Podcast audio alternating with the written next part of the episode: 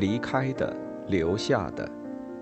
作者：艾莱娜·费兰特，翻译：陈英。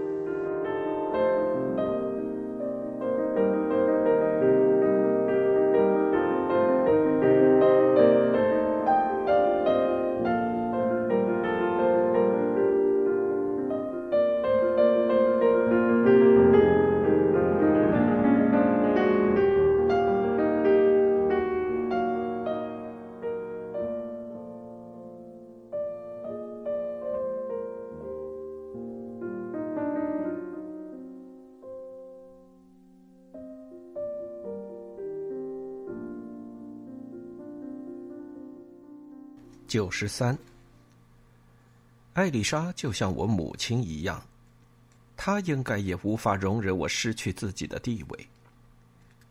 我母亲沉默不语，但我妹妹这时候兴高采烈、声情并茂的对我说话，就是让我明白，我还是她最了不起的大姐，那个一直让她骄傲的姐姐。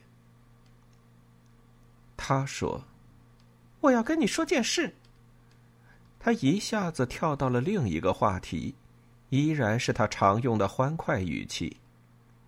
你坐过飞机吗？我说我没有。怎么可能呢？就是这样。结果是，在场的那些人只有彼得罗坐过几次飞机，但他谈这事时。并不认为那是什么特别了不起的事儿，但对于艾丽莎还有马切罗来说，那是非常神奇的体验。他们去了德国，一方面是为了工作，同时也是为了玩儿。艾丽莎开始有些害怕，她能感觉到气流的冲击，一股冰冷的空气直冲脑门。最后，他透过小窗子，看到了下面白色的云朵，还有上面蔚蓝的天空。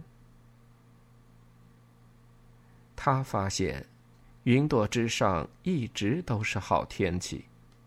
从天上向下看，大地是绿色、蓝色和紫色的。经过山峰，可以看到山顶皑皑的白雪。他问我。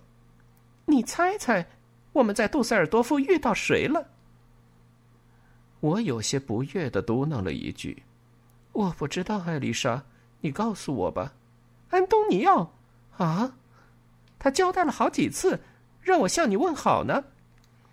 他还好吧？非常好。他让我给你带了个礼物，所以这就是他要交给我的东西。是安东尼奥的礼物。他站了起来，跑去拿礼物了。马切罗饶有兴趣的看着我。彼得罗问：“安东尼奥是谁？”我们的一个员工。马切罗说：“您太太以前的男朋友。”米凯莱笑着说：“现在社会风气变了，教授。现在的女人。”有很多男朋友，他们比男人还爱炫耀。您有过几个女朋友？彼得罗非常严肃的说：“我没有别的，我只爱过我妻子。”哼，说谎！米凯莱大声的开玩笑说：“我可以告诉您，我有过多少个女朋友吗？”他站了起来，在吉奥拉非常厌烦的目光的注视下。走到我丈夫身后，对他嘀咕了一句什么。太难以置信了，彼得罗带着一丝戏谑感叹道。大家都笑了起来。艾丽莎回来了，她把一个用包装纸包的严严实实的包裹递给我。打开看看，你知道里面是什么吗？我有些不安的问。我们俩都知道，马切洛说。但我们希望给你一个惊喜。我把包装纸打开。我意识到，让我打开包装纸时，所有人的眼睛都看着我，尤其是丽拉。他非常警惕的斜着眼瞄着我，就好像他担心包裹里会跳出一条蛇。当大家发现，安东尼奥，那个疯女人梅丽娜的儿子，一个非常暴力的小伙子，索拉拉家的半个仆人，我青春期的男朋友，几乎一个半文盲。他没有送我什么让人想起过去时光、令人感动、美好的东西，而只是一本书时，他们看上去都有点失望。但他们看到我的脸色变了，我带着一种无法掩饰的喜悦看着那本书的封面。那不是随便一本什么书，那是我的书，是我的小说的德语版本，在意大利出版了六年之后才得以出版。我第一次上演了一场精彩的节目，是的，非常精彩的节目。我写的那些话，通过另一种语言出现在我的眼皮底下。你一点儿都不知道吗？艾丽莎非常幸福的问。“我真的不知道。你高兴吗？我太高兴了。”我妹妹非常自豪的对所有人宣布：“那是莱东写的小说，德语版本的。”我母亲脸色变得通红，她扬眉吐气的说。你们瞧瞧，他现在多有名！吉奥拉拿过那本书，翻阅了一下，充满崇拜的说了一句：“我唯一能看懂的是艾莱娜·格雷科这个名字。”这时，莉拉把手伸过来，动作有点强硬，示意吉奥拉让他看看。我在他的眼睛里看到了好奇，他渴望触摸到那本书。渴望看看那种把我的话传递到遥远地方的陌生语言。我看到，他热切的想得到那个物件，那种热切是我很熟悉，是他从小都有的，这让我很动情。但吉奥拉非常粗暴的躲开了，让他没能取走那本书。他说：“等一下，让我先看一会儿。”你连德语都会吗？莉拉把手抽了回去，她摇了摇头。这时，吉奥拉大声说：“那就别烦人了，让我先瞧瞧。我想好好看看莱农的成果，看看他的本事。”在一本沉默中，他把书拿在手上，很满意的看了起来。他一页一页的翻阅着那本书，非常缓慢。就好像这里看几句，那里看几行。最后，他把书还给我，用一种喝多了酒含混的声音对我说：“真厉害，莱农，书很好，你的丈夫和孩子也很棒，恭喜！我想着，只有我们认识你，但其实德国人都认识你了。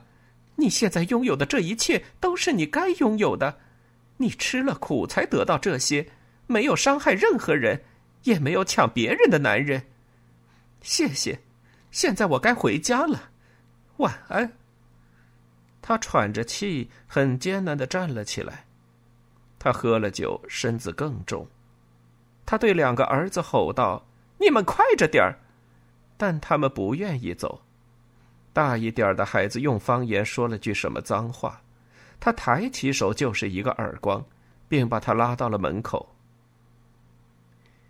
米凯莱面带微笑的摇了摇头，嘟囔了一句：“哼，你们瞧，我跟着烂婆娘过的这啥日子呀？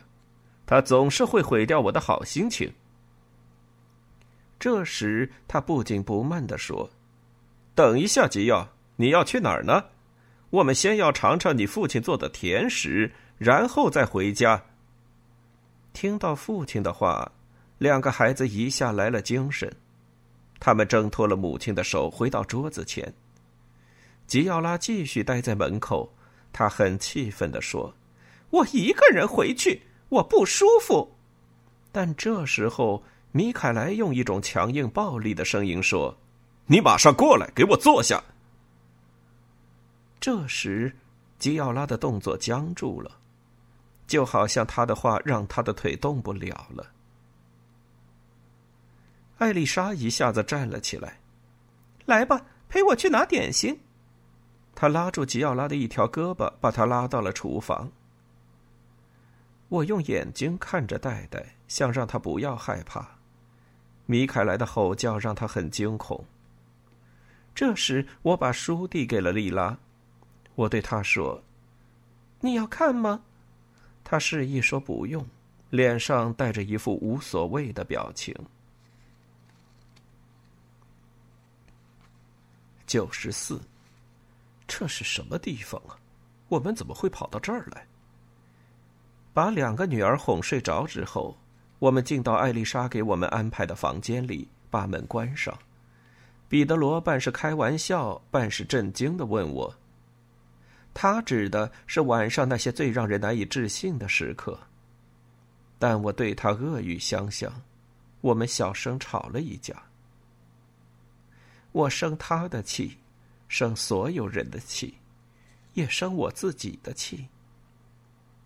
在我混乱的情感中，我期望莉拉会生病死去的念头又冒了出来。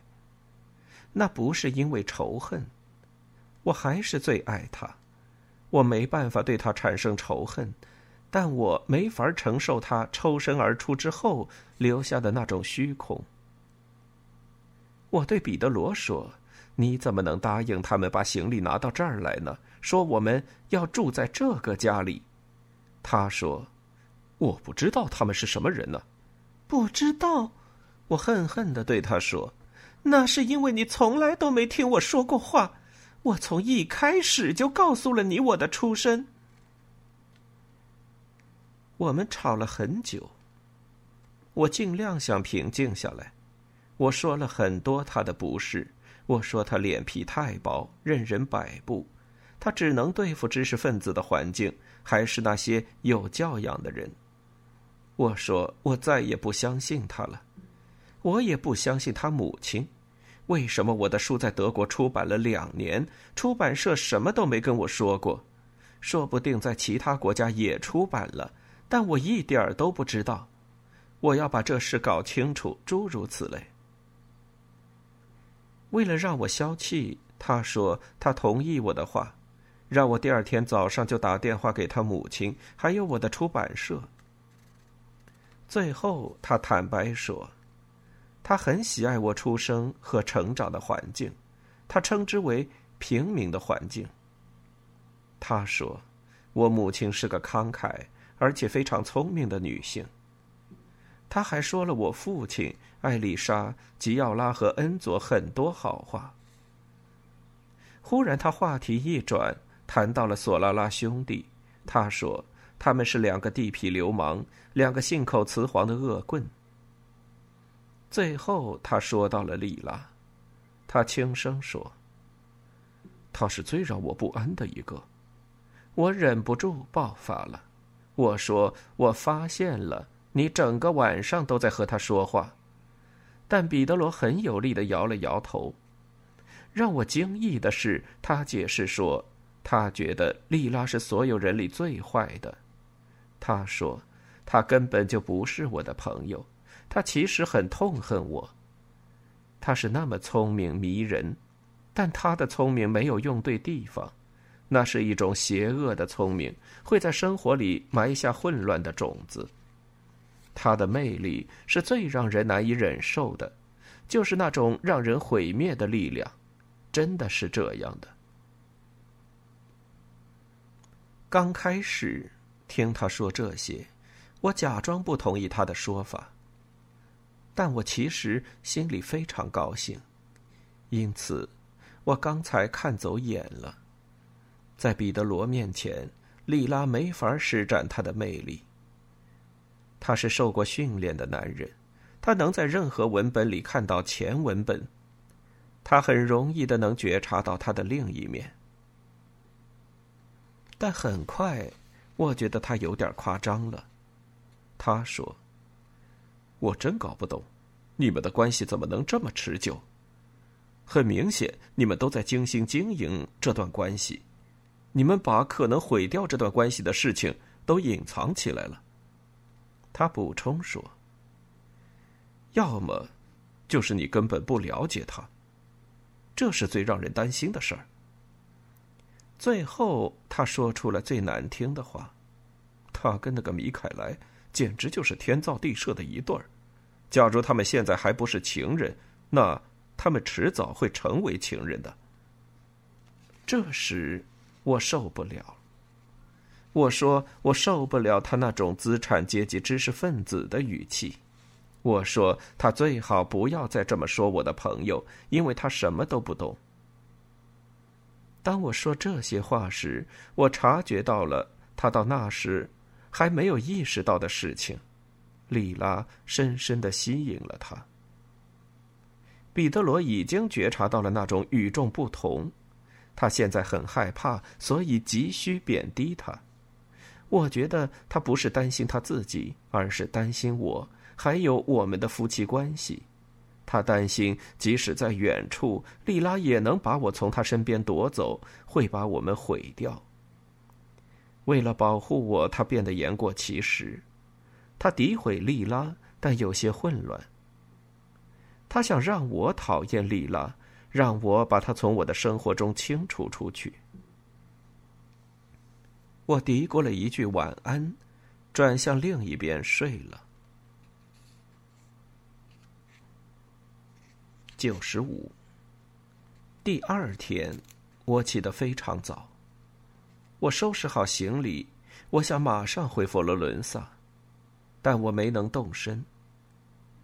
马切洛说他已经答应了弟弟，要把我们带到阿切拉去看看。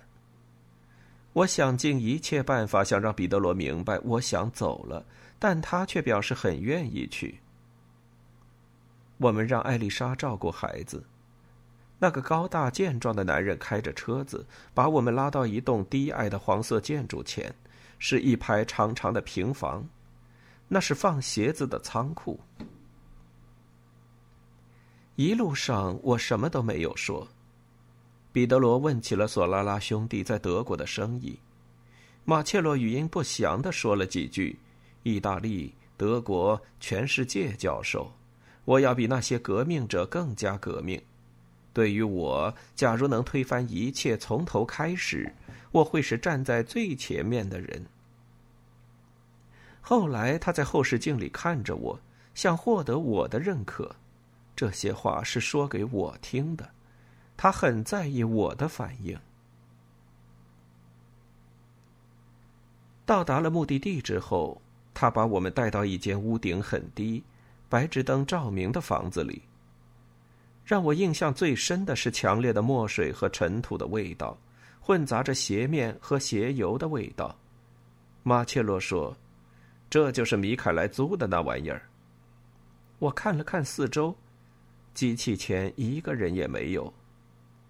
系统三很了不起，像一件家具一样靠墙放着，金属板子、手柄、红色开关、木头柜子和一张键盘。我一点儿也不懂。马切洛说这是丽娜搞的玩意儿，但他没有具体的上班时间，他总是在外面。彼得罗很仔细的看了那些金属板子、手柄，还有其他东西。很明显，这个现代的东西让他很失望，尤其是他每问一个问题，马切洛都会回答说：“这是我弟弟的事儿，我有其他的事儿要操心。”我们快要走的时候，莉拉才出现了，她和两个年轻女人在一起，他们都拿着一个金属盒子，她看起来很恼怒，她对那两个女人颐指气使。他一看到我们，语气就变了。他用一种佯装的热情和我们说话，就好像他的思路要从急需应付的工作中挣脱出来。他完全无视马切洛，直接对彼得罗说话，就好像对我说话一样。他用一种热嘲冷讽的语气说：“你们怎么会对这些玩意儿感兴趣呢？假如你们真的感兴趣，我们应该换一下。”你们在这儿工作，我去做你们的事儿，研究小说、绘画和古代文化。我又一次感到他比我苍老，不仅仅是外表上，还有他的动作、声音和语体的选择。他不太讲究这些，让人感觉有点厌烦。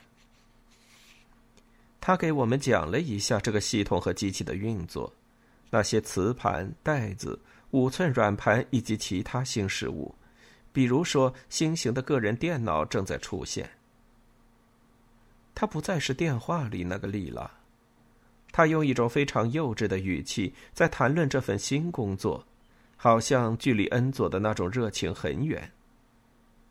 他现在表现的就像一个超级称职的职员，被老板委以重任，要像导游一样给我们介绍这些东西。他从来都不和彼得罗开玩笑，他对我也没用友好的语气。最后，他让那两个姑娘给我丈夫展示打孔机是怎么运作的，然后我们俩停在走廊里。他说：“怎么样？你为艾丽莎感到高兴吧？在马切罗的家里睡得怎么样？那老巫婆六十岁了，你高兴吗？”我很心烦的答道：“假如我妹妹要这样，我有什么办法呢？我要把她的头打破吗？”你瞧，在童话里想怎么办就怎么办，但现实里能怎么办就怎么办。这不是真的，谁逼着你给米凯莱做事了？是我在利用他，不是他在利用我。那是你的想法，你等着瞧。你想让我瞧什么呢，丽拉？算了吧，我再跟你解释一遍，我不喜欢你现在这样子。你根本就不了解我们的事儿，所以你最好闭嘴。你说的是，只有生活在那不勒斯，我才有权利批评你吗？那不勒斯、佛罗伦萨，你在任何地方都搞不出名堂来弄。谁说的？这是事实。我知道自己该怎么办，而不是你。我很冲动，他也意识到了，他做了一个妥协的表情。你真让我生气，让我说了我不想说的。你离开那不勒斯是对的，你做的很好。你知道谁现在回来了？谁？尼诺。这消息让我胸中一阵剧痛。你是怎么知道的？是玛丽莎告诉我的。尼诺获得了大学的一个职位。他在米兰不好吗？莉拉挤了一下眼睛。他跟一个住在塔索街的女人结婚了，他娘家是那不勒斯银行的人，他们的孩子都一岁了。我不知道我当时是什么感受，难不难过？我只是很难相信这件事情。他真的结婚了吗？是的。我看着他，想搞清楚他是怎么想的。你，你要和他见面吗？不想。但假如你遇到他，请你告诉他，詹德罗不是他的。九十六。后来他还前言不搭后语的说了这些话：“恭喜你，你丈夫很帅，也很聪明。他说话的时候简直就像一个神父，虽然他不信教。”他知道从古至今的所有事情，尤其是关于那不勒斯的，他知道的太多了，这让我羞愧。我作为土生土长的那不勒斯人，却一点儿也不知道。詹纳罗现在长大了，大部分都是我母亲在照顾。他在学校里表现的很好，我和恩佐一切都很好。我们现在很忙，在一起的时间很少。斯特凡诺把自己给毁了。警察在他铺子里发现一件偷来的东西，我不知道具体是什么，他就被警察带走了。现在他虽然被放了出来，但他要特别小心。他一无所有。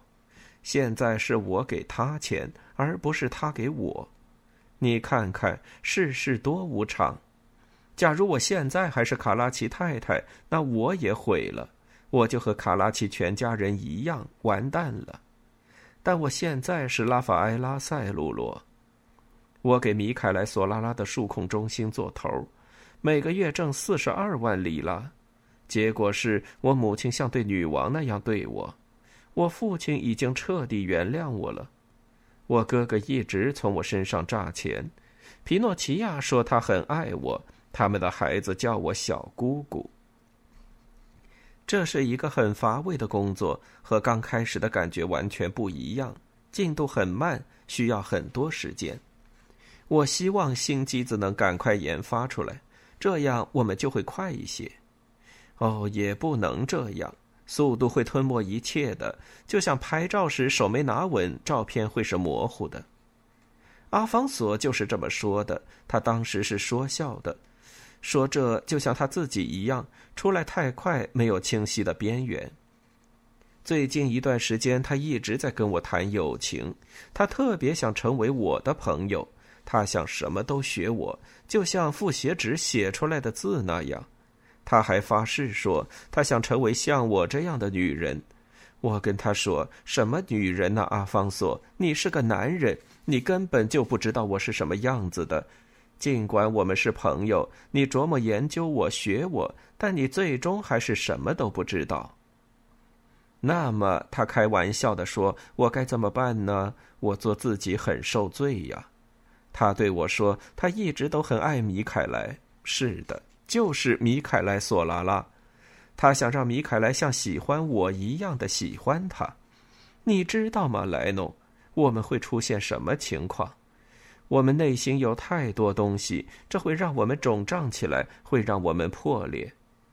我对他说：“好吧，我们是朋友，但你不要想着成为我这样的女人，你顶多能成为你们男人眼里的那种女性。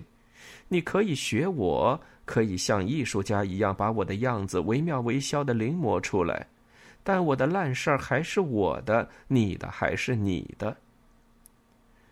啊，莱农，我们都是怎么了呀？我们就像结冰的水管，心里不愉快是多么糟糕的事啊！你记不记得我们是怎么处理那张结婚照的？我要继续用那种方式。总有一天，我会把自己变成电脑程序。成为一张上面有孔的卡片，那你就找不到我了。后来他笑了，就这些。在走廊里，我们之间的谈话再一次让我觉得，我们之间的关系已经不再隐秘，只是由一些简短的、缺乏细节的新闻、一些闲言碎语组成。他没有任何只对我倾诉的思想或事实了。莉拉的生活现在只属于他自己，没有别的，好像他已经不愿意和任何人分享。问一些这样的问题是没用的，好比你知道现在的帕斯卡莱怎么样了？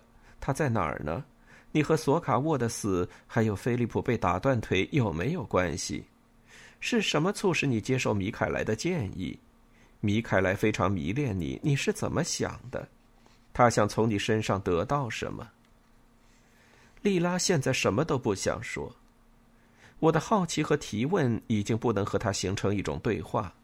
他会对我说：“你是怎么想的？你疯了吗？米凯莱迷恋我，索卡沃的死跟我有关。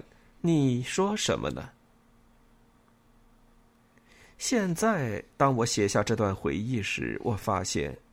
我当时没有足够的材料来构建莉拉怎么谋划、怎么行动、遇到什么问题怎么应对。尽管如此，当时坐车回佛罗伦萨时，我感觉在那个夹在落后与现代之间的城区，他还是比我经历了更多的故事。我离开之后，错过了多少事情？我原以为自己能过上什么生活呢？莉拉留下了，她现在有一份全新的工作，赚很多的钱，她享有绝对的自由，可以按照自己的计划来行事。虽然我不知道他内心深处是怎么想的，他很在意自己的儿子，早年在他身上投入了很多，他现在也一样。但好像也能在他想解放自己时就解放自己。他的儿子不像我的两个女儿那么让人操心。他已经和娘家人断绝关系了，尽管他现在还在承担自己的责任，每次能帮上家人都会出手帮忙。他照顾陷入困境的斯特凡诺，但并没有靠近他。他痛恨索拉拉兄弟，但还是向他们低头。他开阿方索的玩笑，但成了他的朋友。他说：“他再也不想见到尼诺，但我知道事情并非如此。他有机会还是会和他再见。他的生活是动荡的，而我的是凝固的。”彼得罗默默的开着车，两个女儿在吵架。我一直在想他和尼诺可能会发生的事情。我琢磨着。莉拉会重新和他在一起，他会想办法和他见面，会用自己的手段让他远离妻子和儿子，他会利用他开展一场不知道针对谁的战争，会让他离婚。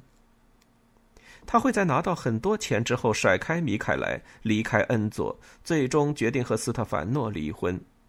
他可能会和尼诺结婚，也可能不会，但他们的智慧加在一起。谁知道他们会变成什么样的人？变成，一个我为之着魔的词，这是我第一次用在这种情况下。我想变成，虽然我不知道我想变成什么，但我变成了，这一点是肯定的。只是后面没有宾语。我没有真正的激情，没有一种自发的野心。这就是问题所在。我被动变成了什么？只是因为我担心莉拉不知道会成为什么人，把我甩在后面。我的那种变成了，是追随着他的。现在我要重新开始，做一个独立的人，摆脱他的影响，变成我自己。